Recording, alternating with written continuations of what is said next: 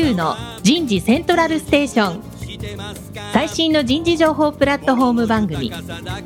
日本最大級の人事エグゼクティブクラスのコンソーシアムの代表を務めシンガーソングライターとしても活躍する楠田優が有名企業の人事や人事をサポートする企業の方をゲストに迎えて第4次産業革命時代に我が国の人事がなすべきことを模索しながら情報提供していきます。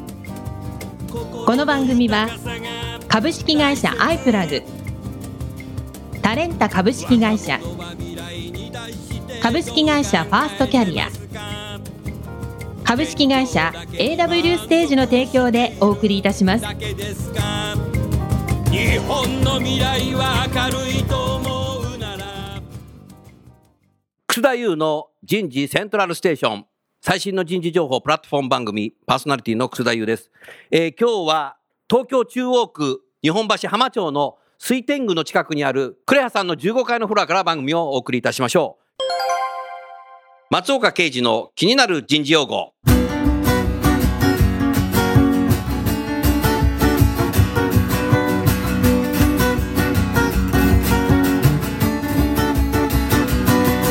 オンボーディング、オンボーディング。オンボーディングとは、船や飛行機に搭乗する際に使われている言葉ですが、それに例えて入社した従業員が職場や仕事に馴染むまでのプロセスを表す意味に用いられています。オンボーディングが昨今重視されている背景には、採用した人材が短期間で離職するケースが増加しているため、入社から定着化までの過程を現場任せにするのではなく、人事も関わりながらケアしていく必要性が高まってきている事情があります。さらに定着化だけでなく、新たなメンバーの戦力化がより本質的な課題として認識されています。従来のオンボーディングが会社の組織環境に融合することに主眼が置かれていたことに対して戦力化にあたっては本人の強みを引き出してパフォーマンスを発揮させるところまでを含めた支援が求められています。オンボーディング。今日のテーマはクレハにおける若手人材育成になります。早速ゲストの方をご紹介いたしましょう。株式会社クレハ人事部部長の尾崎久志さん。尾崎さんどうぞよろしくお願いします。よろしくお願いします。続きまして、同じく株式会社クレハ人事部増田翔吾さんです。増田さんどうぞよろしくお願いします。よろしくお願いします。続きまして、株式会社ファーストキャリア代表取締役社長の瀬戸口渉さんです。瀬戸口さんどうぞよろしくお願いします。よろしくお願いします。同じく株式会社ファーストキャリア営業本部マネージャーの石原洋平さんです。石原さんどうぞよろしくお願いします。よろしくお願いします。さあ、尾崎さん。僕ね、今日ね、人形町から歩いてきたけどね、もうなんかすき焼きの美味しい店とかさ、人形焼きのうまい店とかさ、で、今これは手元にさ、こう、うまいなんかどら焼きがあって、どら焼き食べてから皆 今ね、番組収録しますけど、すごいね、ここ。美味しそうな食べるもの屋さんがいっぱいあって。そうですね。えー我々もこうやって仕事の後、ちょっと一杯やるにはいい店が結構あるんですね。おい、いいよ、それいいよね、瀬戸口さん。いいです、いいですね。ねえ、びっくりしたよ。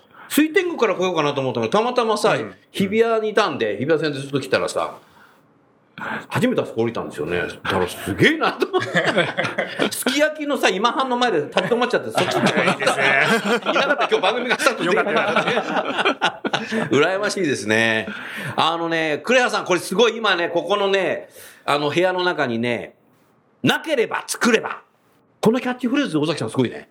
そうですね。これはですね、もともとクレア化工業という名前だったんですけど、はい。我々、あの、CIO をやりまして、うん。その時、クレア化工業から、うん。え工業を取ってですね、クレハという名前にしたんですね。いいですね。で、もともとですね、我々技術立社の会社でして、うん。その時、まあ、クレハ、どういうところを目指していくのか、うん。何が重要なのかということを、まあ、従業員でですね、ディスカッションして、で、そして、まあ、なければ作ればという、こういうですね、えーキャッチフレーズを作ったということなんですね。素晴らしいね。だからやっぱり理系のね、化学を研究してきた人たちが、クレハに入って、もう世の中になければ、じゃあ作ろうっていう。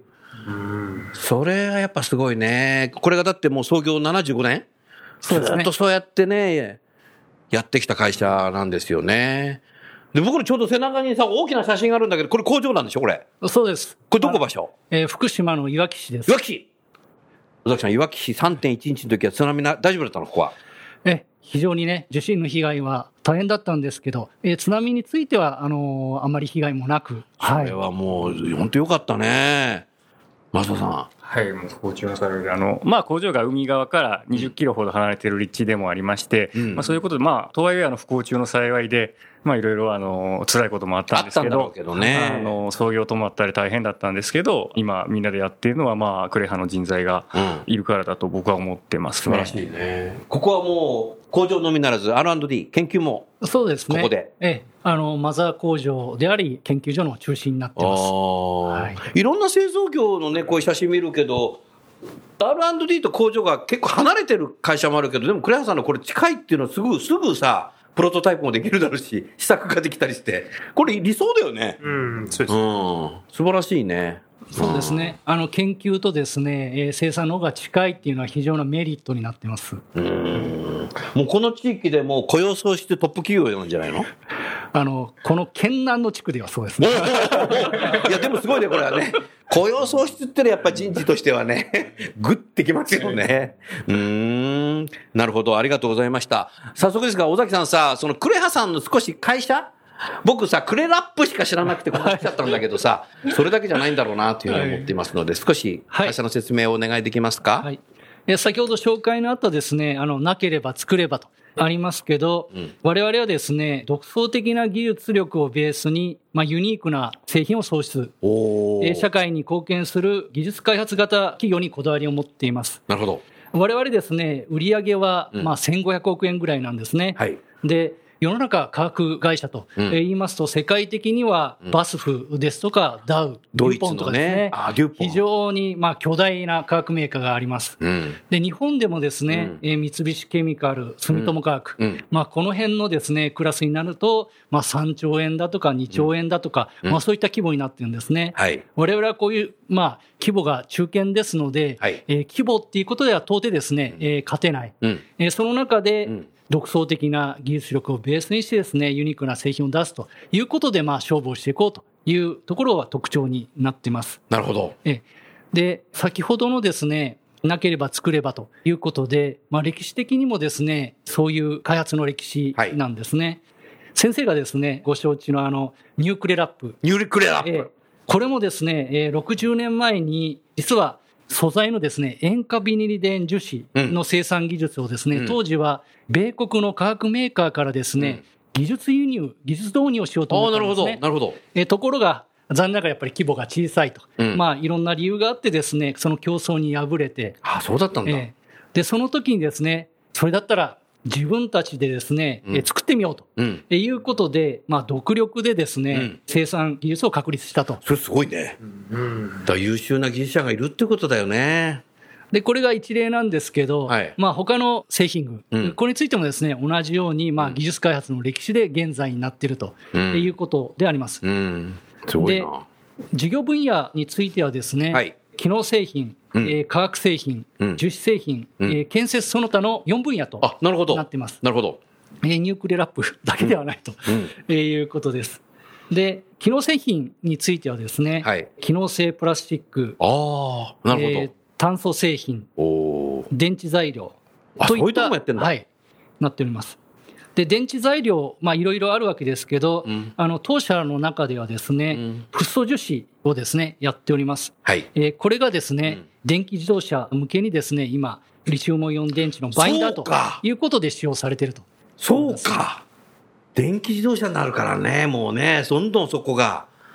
あら、ガソリンからそっちになるっていうことは、ニーズがすごいね。そうですね、今、非常に成長している分野となってます。だからそういう技術を持って研究してやってきた賜物なんだよね。すごいね、それは。そうですね。で、他のですね、分野で言いますと、まあ、化学製品については、あ医薬品、うんえー農薬、まあ、工業薬品と。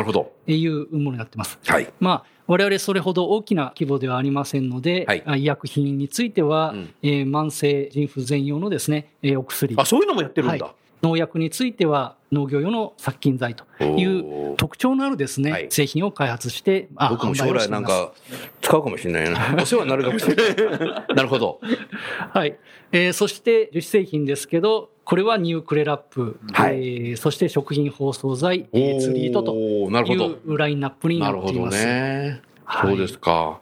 素晴らしいね。やっぱりそうすると、人材としては、あの、いわゆる理系、科学はい。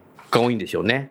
そうですね。総合職で入社する人間が、はいえー約25名ぐらいはいいるんですけど、まあ、20名程度がうん技術系、技術系。大体修士の方が多修士、あ、いですね。修士、引率の人ってですね。はいい、や、そうだよな。そのぐらいはやっぱり勉強してこないと。ねえ、すぐ活用でき、ねできないよね。なるほどな。でもそういういい人材が取れるっていうのはすごいね。え我々のですね、ユニークなものを自分たちで、うんえー開発して売っていきたいと、まあ、そういう学生さんがですね、応募いただいてます。ああ、それは大企業とは、本当に大きな大企業とは違う、ね、中堅ならではの、そうですね。だから学生さんが勉強してきたことでね、そういう、なければ、作れば世の中ないんだな、それで作っていくっていう。あーそれはやっぱ研究者、開発者の醍醐味だもんね。世の中にないものを作るっていうのがね。夢が実現できるね。研究してきた。そうですね。うん、思いが実現できるね。なるほどね。まあ、そういう中で、人材の話少し入っちゃいましたけど、はいなんかこう、クレハさんで求める人材像っていうのは何かありますか？はい。従業員にですね、求める人材像としては、はいえー主体的で自律的な行動、これがですね、できる、うんえーこういう人材を、まあ、ベースにしています。なるほど。で、意識としては、挑戦、挑戦。えースピード、成長というのをキーワードとしています。確かにそうだよね。でもそのマインドがなかったら、なければ作ればいかないもんな。そうなんです。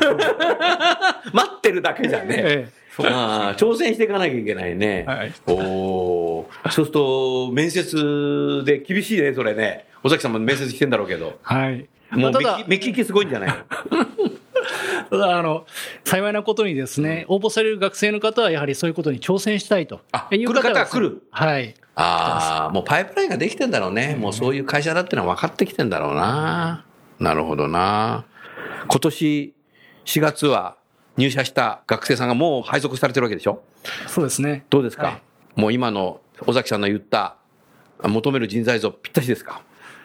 学生からですね、うんまあ、社会人になると、いうことでですね、やっぱり意識のチェンジをしてもらわないといけないんですね。そうだえね。ーやる気はあっても、社会人、研究員としてですね、何をやっていいかっていうのがまだわからない。あそりゃそうだ、そりゃそうだ、そりゃそうだ。うん。で、当社はですね、入社して、先ほどの福島県のいわき市の工場、研究所でですね、はいえー2ヶ月ぐらいですね、うん導入教育をするんですね。はい。それは理系も文系も？え理系も文系おも、ーあと製造職の人もえ一緒になって一緒になってやるはい。素晴らしいね。そういった形で現場を見ていくことによって自分の役割っていうのはだんだんわかるし、先輩を見ると結構挑戦的な人多いぞみたいな、僕も頑張んないかってなる、なりますよね。単なるあの、本社のさ、会議室だけで研修やってるだけじゃダメだね。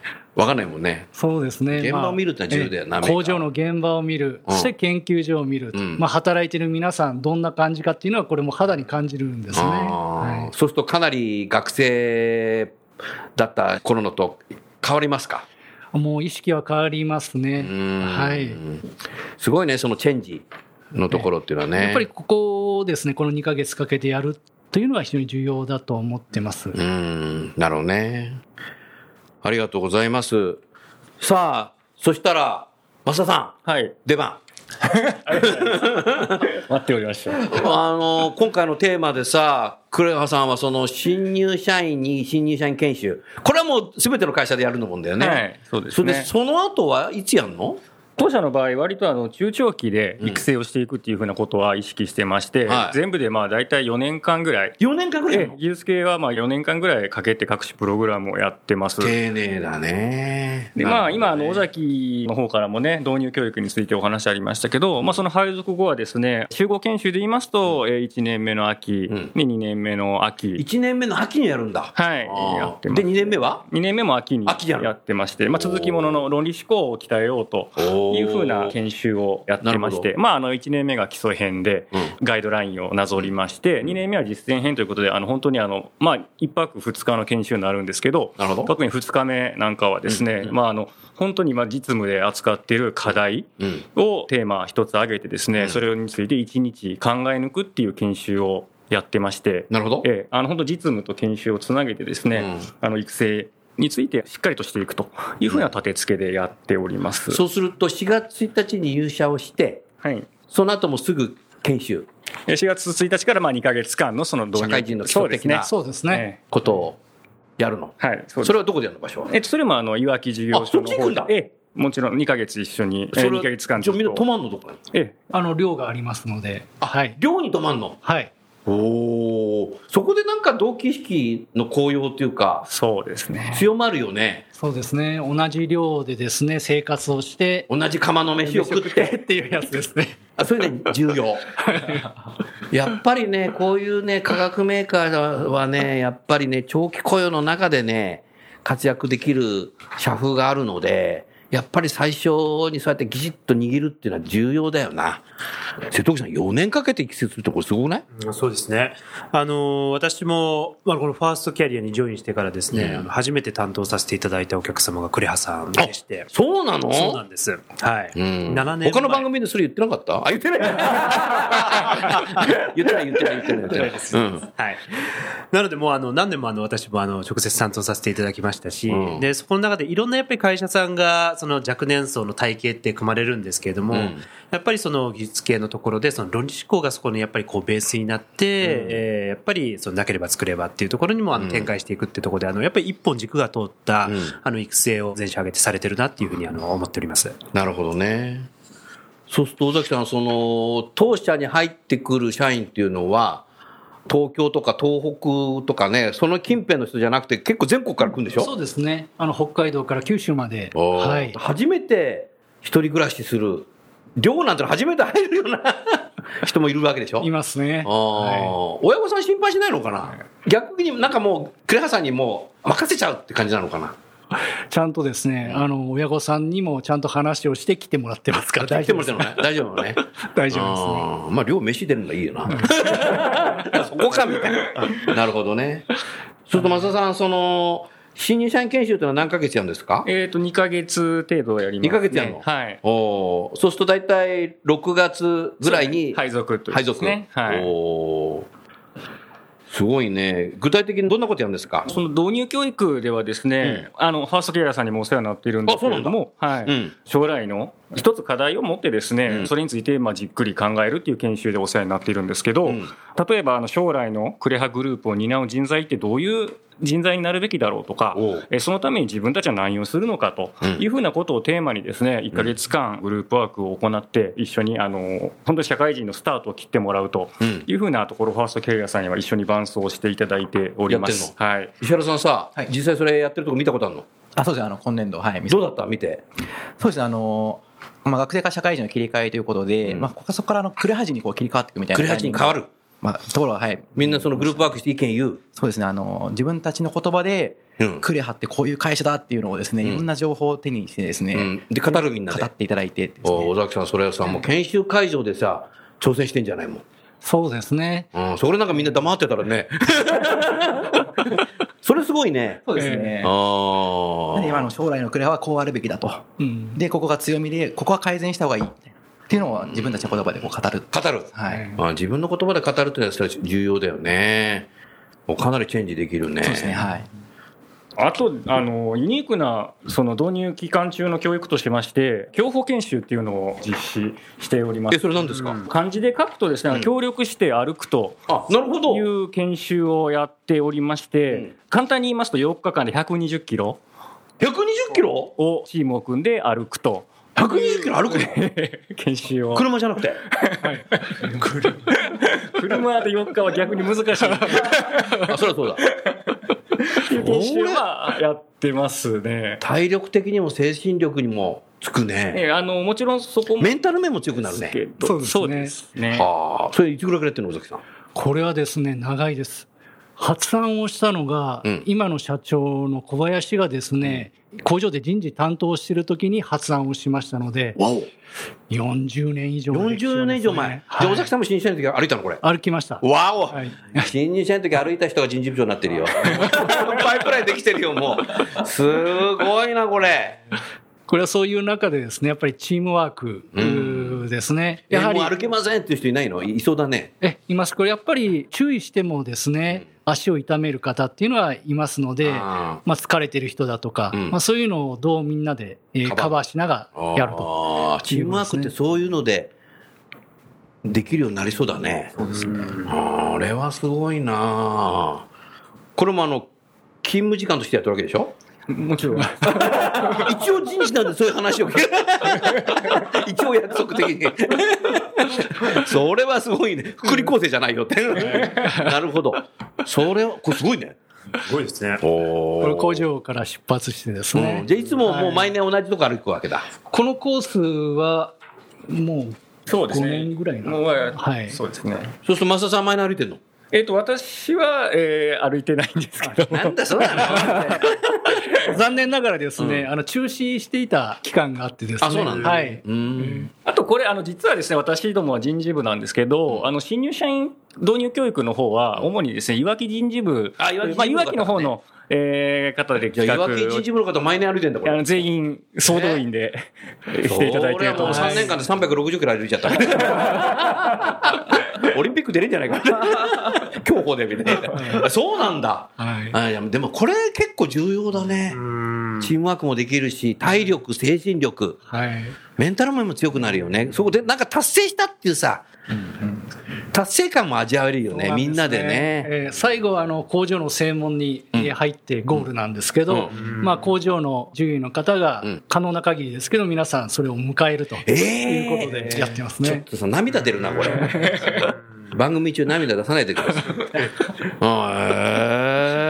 皆さんかなりの達成感でゴールすると。じゃあもちろん今年の新入社員も、もうやったってことだ。ええ、そう聞いてますね。で特に最終日が雨で、あ、雨降っちゃったの、えー雨が降っちゃったら傘さして歩くの？えー傘もレインコート着たり、レインコート着たりだと思うんですけど、まあ、ちょうどですね、ゴールするときに晴れてですね、えー綺麗な虹が出たと。あ虹が出たということで、すごい、演出もバッチリだったと。ああ、もう、自然が演出してくれて。そうですか。ありがとうございます。そうすると、この秋？はい。はどんなことを狙いにやってるんですか？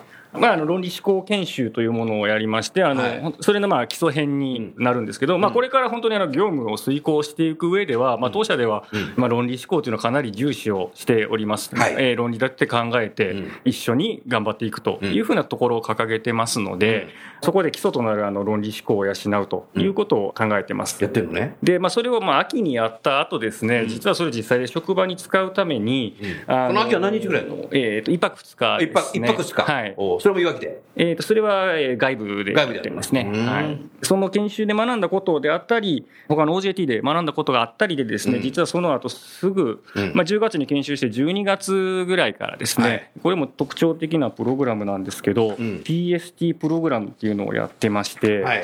あのプラクティカルスキルズトレーニングプログラムというものをやっているんですね。うん。で先ほどあの楠田さんもあのおっしゃっていただいたと思うんですけど、うん。あの研究とねあの製造ってちょっと考え方が違うと言いますか、あのクリエイティブなものを生み出していく研究と、あとはあの作る大量生産したり安定生産したりそれ安全に生産するとえーいうことを任されている製造部ではちょっと考え方が違うかったりして、やっぱりそこが折り合わないことってあると思うんですけれども、それをまあ可能な限り解消するべくですねお研究にあの配属された若手社員は製造に行って1年間。約1年間、えー実習といいますか、そこで課題を見つけて解決をしていく。っていうふうなことを、えーまあ、その製造の人は研究に行くと、まあ、そういうことをすることでですね、お互い理解を含めて、深めて、あとはあの人を知るって大事じゃないですか。ね。なので、あの、さっきおっしゃった通りですね、あの、ちょっとしたラボ実験だとか、うん。スケールアップ、大量生産するにあたっての研究だとかですね、えーそのあたりするときにちょっと実験させてくださいとか、うん。ちょっとプラント貸してくださいとか、そういうのはやっぱ人の顔知ってた方がですね、それやっぱスムーズに。素早いね。ね、そういうところで、そういうことも意識しながら、あの、昨年度ぐらいからですね、17年度から始めたんですけど、今非常に、あの、それも同じ敷地内にあるだけだからこそだと思いますね。っていうのもあるんだろうね。はい。遠いとね、県も違うとかって言ったらね、なかなかできないね、それ。はあ、それは素晴らしいな。へえ。製造技術を分かる研究者、研究開発を分かる生産技術者と。本当ですよねまあいうのを目指してます、互いに分かるっていうのはすごいね。うん、ありがとうございます。その後はどういうこ、いつぐらいに何かやってるんですか、また？それが、えーその今申し上げた TST プログラムというのが、1年目の12月からですね、2年目のえー12月までおやるわけなんですね。一年間？はい、やるわけなんですけうど、んで、その時にやっぱ課題発表っていうのが最後に、課題発表会ってなるほどありますようんね。で、そこで、あの、一つの成果を工場幹部にプレゼンをすると。いうことがありまして、そんな時若い人でもやるんだ。そう、そういうことをまあさせてくれるのが、クレハのいいところだと思うんですけど、10年早いとかね。そんなにそう待ってる時間がないんで。あ、そうか、そうか。そういうことね。もう即戦力だ、使おうっていうふうに。ですね。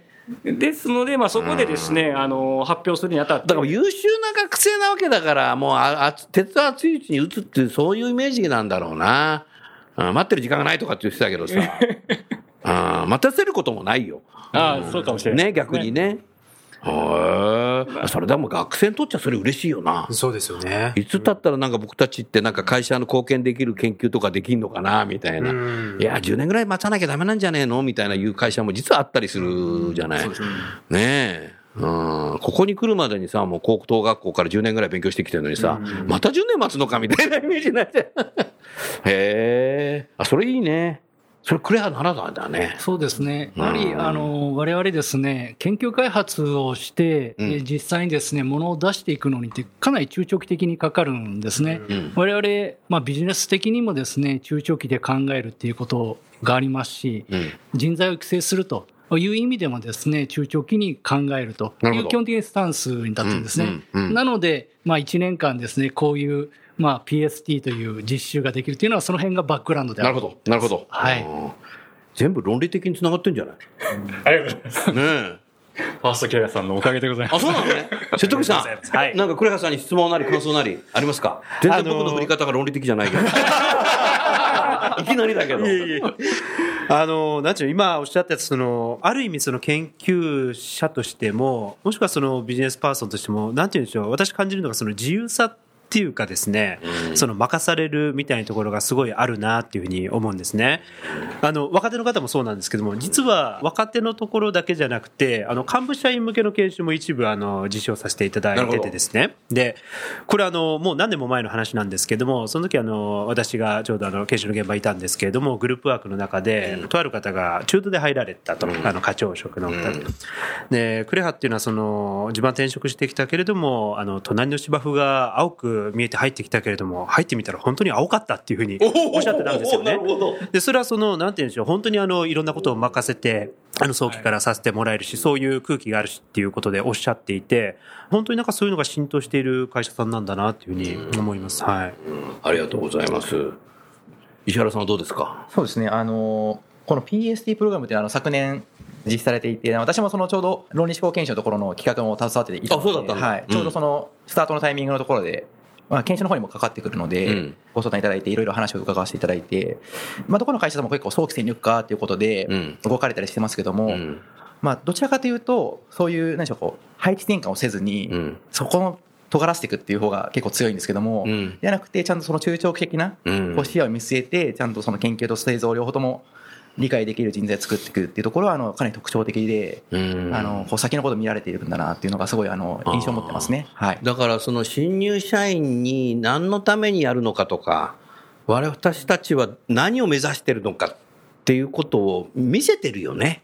中長期って言葉で言ってるだけだけどさ、本人はだけど、そういうふうに思うよね。そうすると、いつまでにどこまでやればいいかってことも分かるよね。多分ゴールが見えてるよね。ああ、それ素晴らしいね。何のために移動するのか分かんない会社も結構あったん ですよ。なんかね、30歳までに3回移動するとかさ、何の意味かよく分かんないみたいな、結構あるけどさ、はいすごいきちっと明確にやるね。そうですね。だから人事がね、論理的だよ。まあ、あの、会社ぐるみで実はやってあ、るんです、ね。会社ぐるみはね、もちろんね。はいそうだよね。はい。あーだからやっぱね、人事と会社、現場研究とか製造の人たちとやっぱりいろいろ話し合ってここまで来てると思うんだよね。それがやっぱね、さっきの新入社員の時からさ、同じ釜の飯を食べて来てるからそうなってんだよ、多分。だから全部繋がってんだよ、これ。うん。だから歴史は75年あるけどさ、もう創業期のさ、なんかベンチャーマインドが未だにあるって感じじゃない、これ。大企業病になってないよ、これ。これすごいなと。ねえすごいですよ、これ、尾崎さん。ありがとうございます。うんこれ、ほ他のさ、メーカーもこれ学ぶべきだね。この番組を聞いてね。クレハに学べみたいな。ありがとうございます。うんで、その後は、増田さんどうすんの？あの今申し上げた1 PhD 年のうん1年目、2年目の教育の後現場に戻りまして、はいえー3年目を過ごします、んでその中でもですねその3年目ではあの、えー本当職場といいますか研究所に戻ってそれぞれのテーマを持ってん。仕事に取り組むわけなんですけど、はい。それをまたですね発表する場っていうのがうん。ありまして、で表する場えーあの定期的にその3年目5年目7年目にですね自分の成果研究の成果をですね自分の部署以外の人にも発表するあの論文審査制度っていうのがありまして、緊張の場だね。えええただ緊張だけじゃなくて自分の成果をですね、知ってもらうっていう。知ってもらってそれに承認を得られればあの最後あの役員さんと先か輩と役員がなんかフィードバックしてくれるんだ。ええフィードバックがありまして気づ結構ない辛口のコメントなの？ということもありますけど、はい。ただ、そこで承認を得られれば研究を進めたり、実際に開発、まあ、予算が、予算がついたりとか、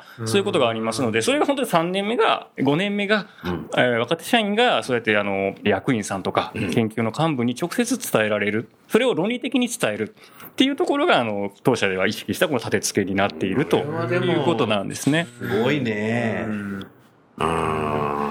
今のやっぱり、なんていうのかな、尾崎さん。僕いつも言うけどさ、今年令和元年って平成元年生まれが30歳になるんだよね。やっぱ平成生まれの人たちっていうのはなんかすぐ役立ちたいっていう思いってのはものすごく強いから、もう今のこの時代にめちゃくちゃさ、フィットしてるよね、これ。うん。で、また辛口のコメントもらうっていうのはさ、いじめてるわけじゃなくてさ、もっと頑張れよっていう。そうです。育成のために。育成のためってね、ネガティブフィードバックの方が育つもんな、人間はな。なんか、よいしょされてってな。よいしょされちゃうとなんか成長止まっちゃったりするもんな。僕なんかもうさ、日本中の人事部長からネガティブフィードバックさ、もらいながらさ、未だに成長してるからね。なるほど。そういうことですか。へえ。でもすごいね、そうやって論文書いて、説明して、でもその説明してコメント言う人も、若い時は論文書いてたわけでしょ？そうなんです。あの、実際に論文を書いた研究員の方が今度は指導員、指導員になる。ええあと所属長もですね、指導するということでですね、まあ、職場ぐるみで論文のですね、指導をやると。いう、こういう文化になってるんですね。だから発表する人も将来はああいうふうにコメントを言えるようになりたいなってその場でもあるし、だからその発表の場が育成の場になってんだな、これ。そういうことですね。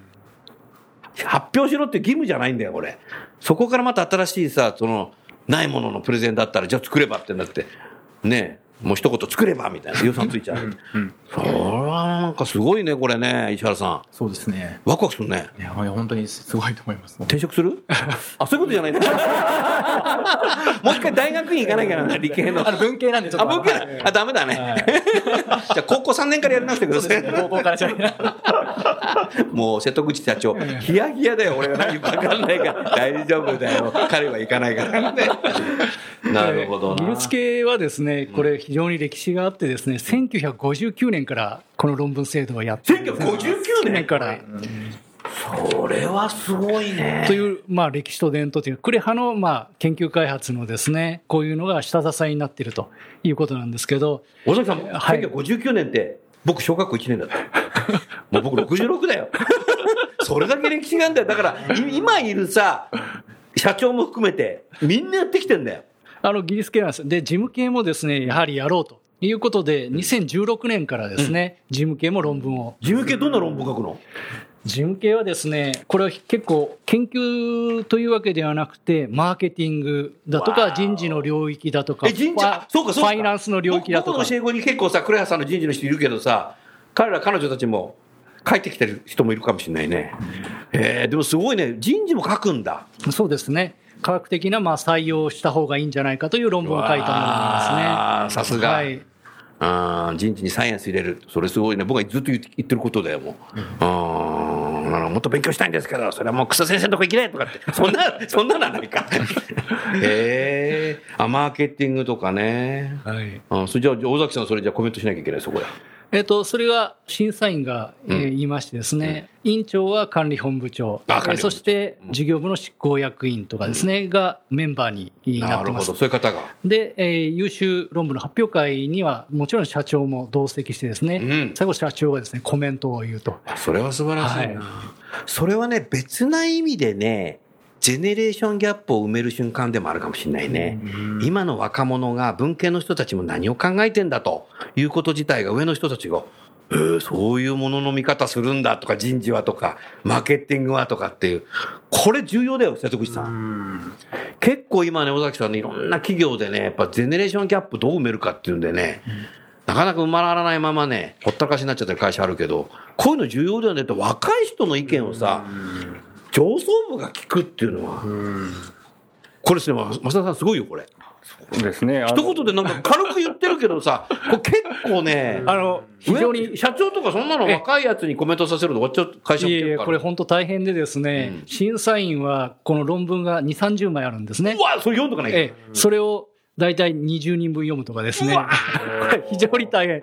で、その後ですね、コメントをして、本人にフィードバックしてあげると。そうだねコメントで。これ大変な、あの、フィードバックするっていうのはさ、瀬戸口さん、難しいよな。そうですね、そうですね。フィードバックってね。ネガティブフィードバックもそうですし、そこからやっぱり奮起して学んでもらうための、なモチベートもかけていくことが必要でしょうし、リアルな360度差別みたいな。うんそんな感じだよね。フィードバックする方がまた気づきがありますからね。変なフィードバックできないしね。成長するためのフィードバックをしない。そうですねフィードバックする側も学ぶね。それはでもすごいね。やっぱね、人間はね、フィードバックで成長するんですよ。自分一人じゃね、成長できないもん。やっぱこれが人間社会だと思うんだよね。これやっぱすごいな。うーん。それ以外になんかどんな仕組みがあるんですか？そうですね、先ほどのジェネレーションギャップというお話もえーありましたし、まあはい。トップによる直接の教育うん。であったり、育成っていうところにもあのかなりあの力を入れておりまして、ん。メンター制度なんかもそうなんですけど、あのまあ、彼ら、例えば若手がですね、あの5年間ぐらいかけてですね、まあ、育成をした後は、その彼らがメンターとして後輩を育成していくとか、うん。えーそういうこともあったりしますし、あとですね、特徴的なのはですね、社長と語るという研修が社長と語る？ありまして、社長がさ、そういう若い人に対してさ、語ってもらう時間を作るっていうね、社長がすごいね。社長自身の働き方改革だね、これ。これすごいね。で、まあ、これはあの入社3年目の若手社員を対象にしまして、会社のこれからありたい姿であったり、経営トップから10年後の彼らへの期待であったり。それなんか選ばれた？いや、全員です。全員ですはい。3年目。ドキドキなんじゃない？入社して初めて社長と口聞くんじゃないそれ。かもしれないですし、特にあの自分のやってる仕事。前の日眠れないんじゃない？これ。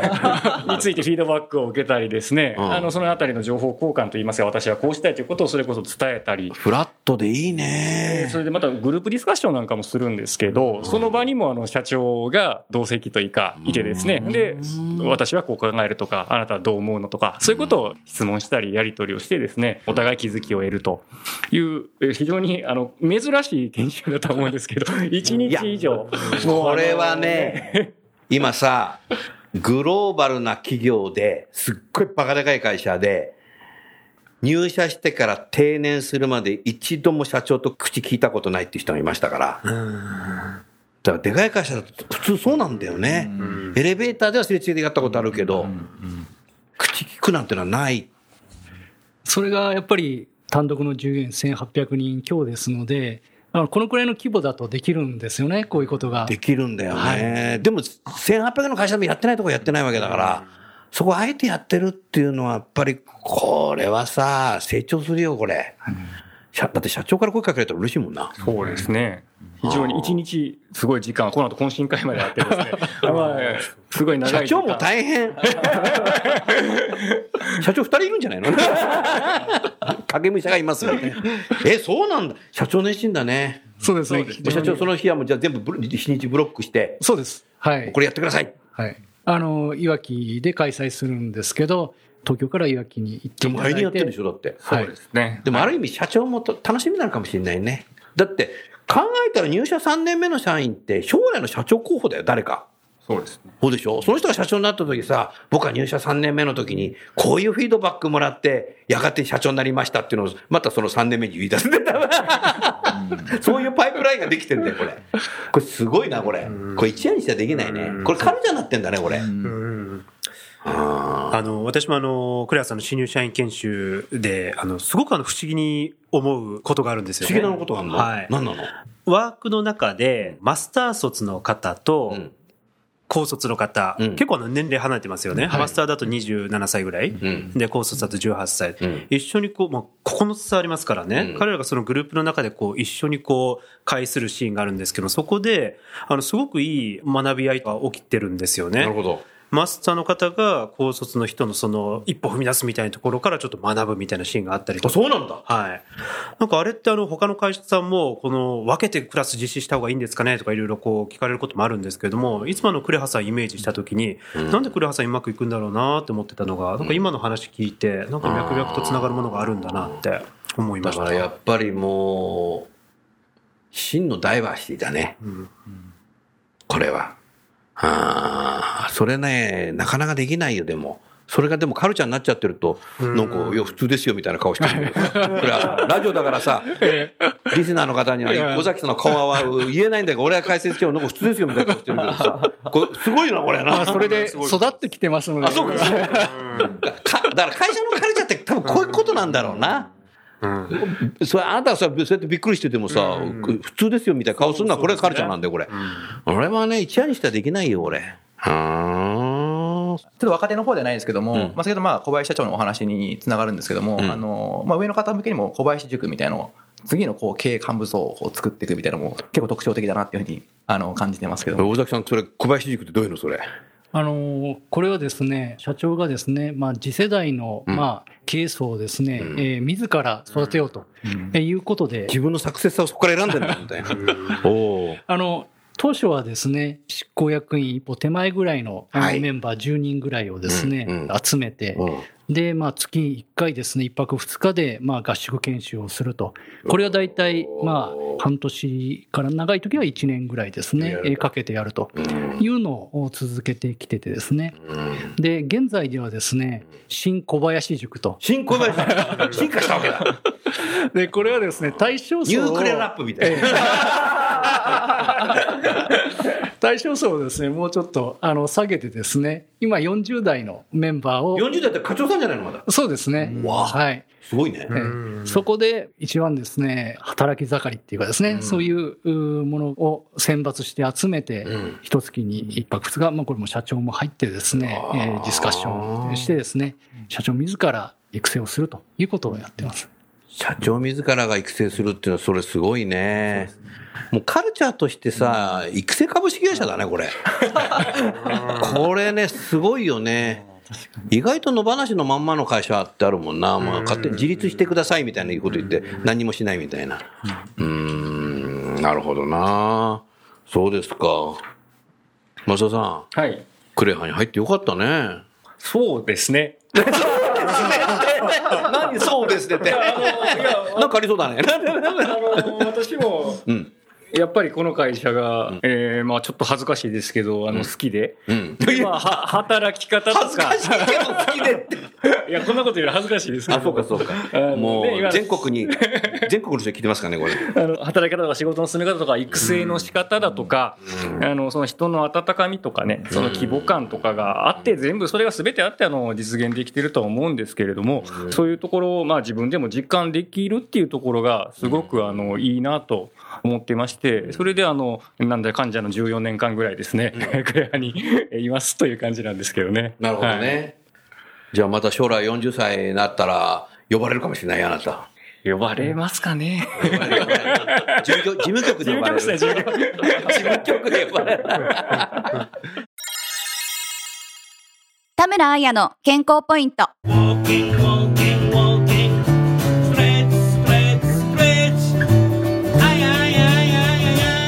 腹式呼吸のやり方。鼻から大きく息を吸います。この時、お腹に空気を溜め込むようにお腹を膨らまします。次に、お腹をへこませながら、口からゆっくり息を吐きます。お腹に溜まった空気をすべて出し切るイメージで、ゆっくり長く息を吐きます。吸うときに肩が上がってしまう場合は、胸式呼吸になっているので、肩や首は力ませず、お腹に意識を向けてみましょう。ストレスや緊張で呼吸は浅くなりがちです。リラックス効果のある腹式呼吸を取り入れてみてください。呼吸は自律神経のバランスをコントロールできる唯一の方法です。腹式呼吸のやり方。楠田優のヒューマンリソースミュージック。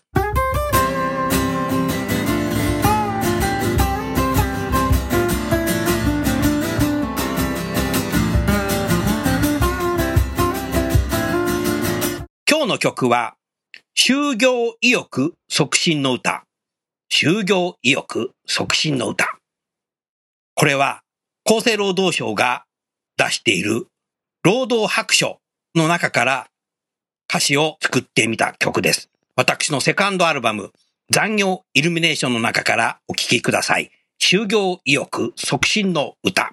ワン、ツー、スリー、ワン、ツー、スリー、ワン。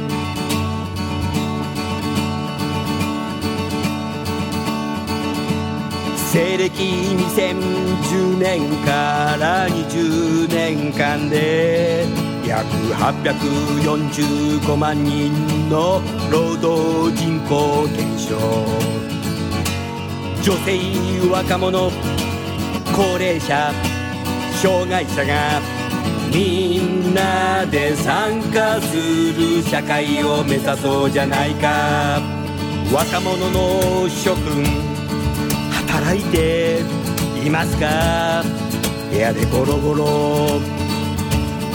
していませんか？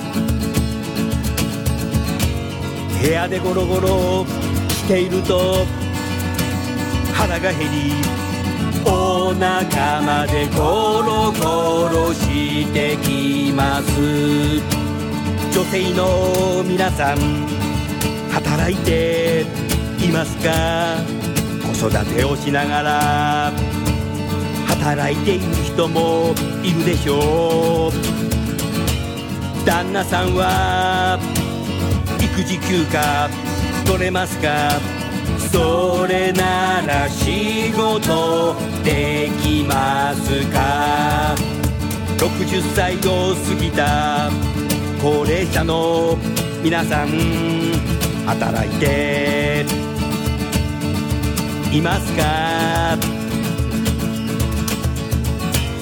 生き生きと長生きしていくならば若者と一緒に働こうじゃないか。障害者の皆さん仕事ありますか？働いていますか？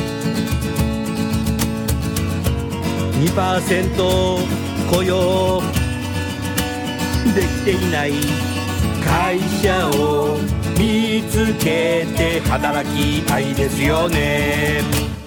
みんなで参加可能な社会が持続すれば少子化高齢化人口減少化が影響したとしても女性若者高齢者障害者が活躍できる西暦2010年から20年間に女性若者高齢者障害者が全員社会に参加していけば約213万人の労働人口減少にとどまる。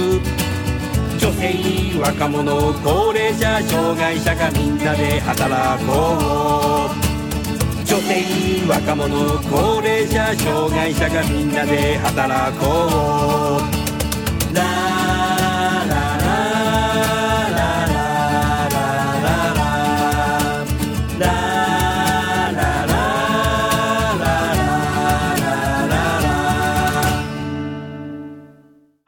そろそろじゃあ時間になりますのでね、今日はこのぐらいにしますけど、そうですね。今日ね、改めてクレアさんの話を聞いて、ぬくもりのある会社だね。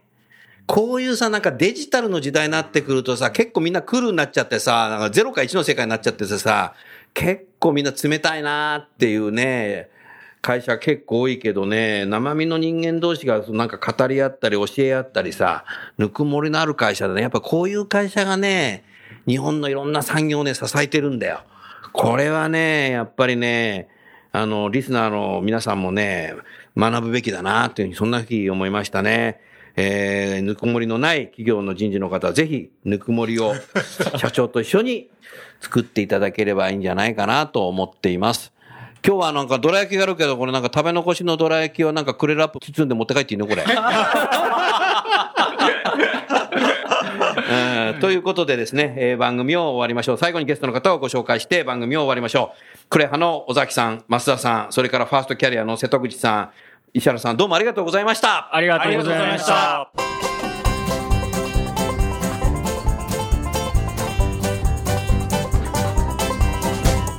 今日の番組はいかがでしたか？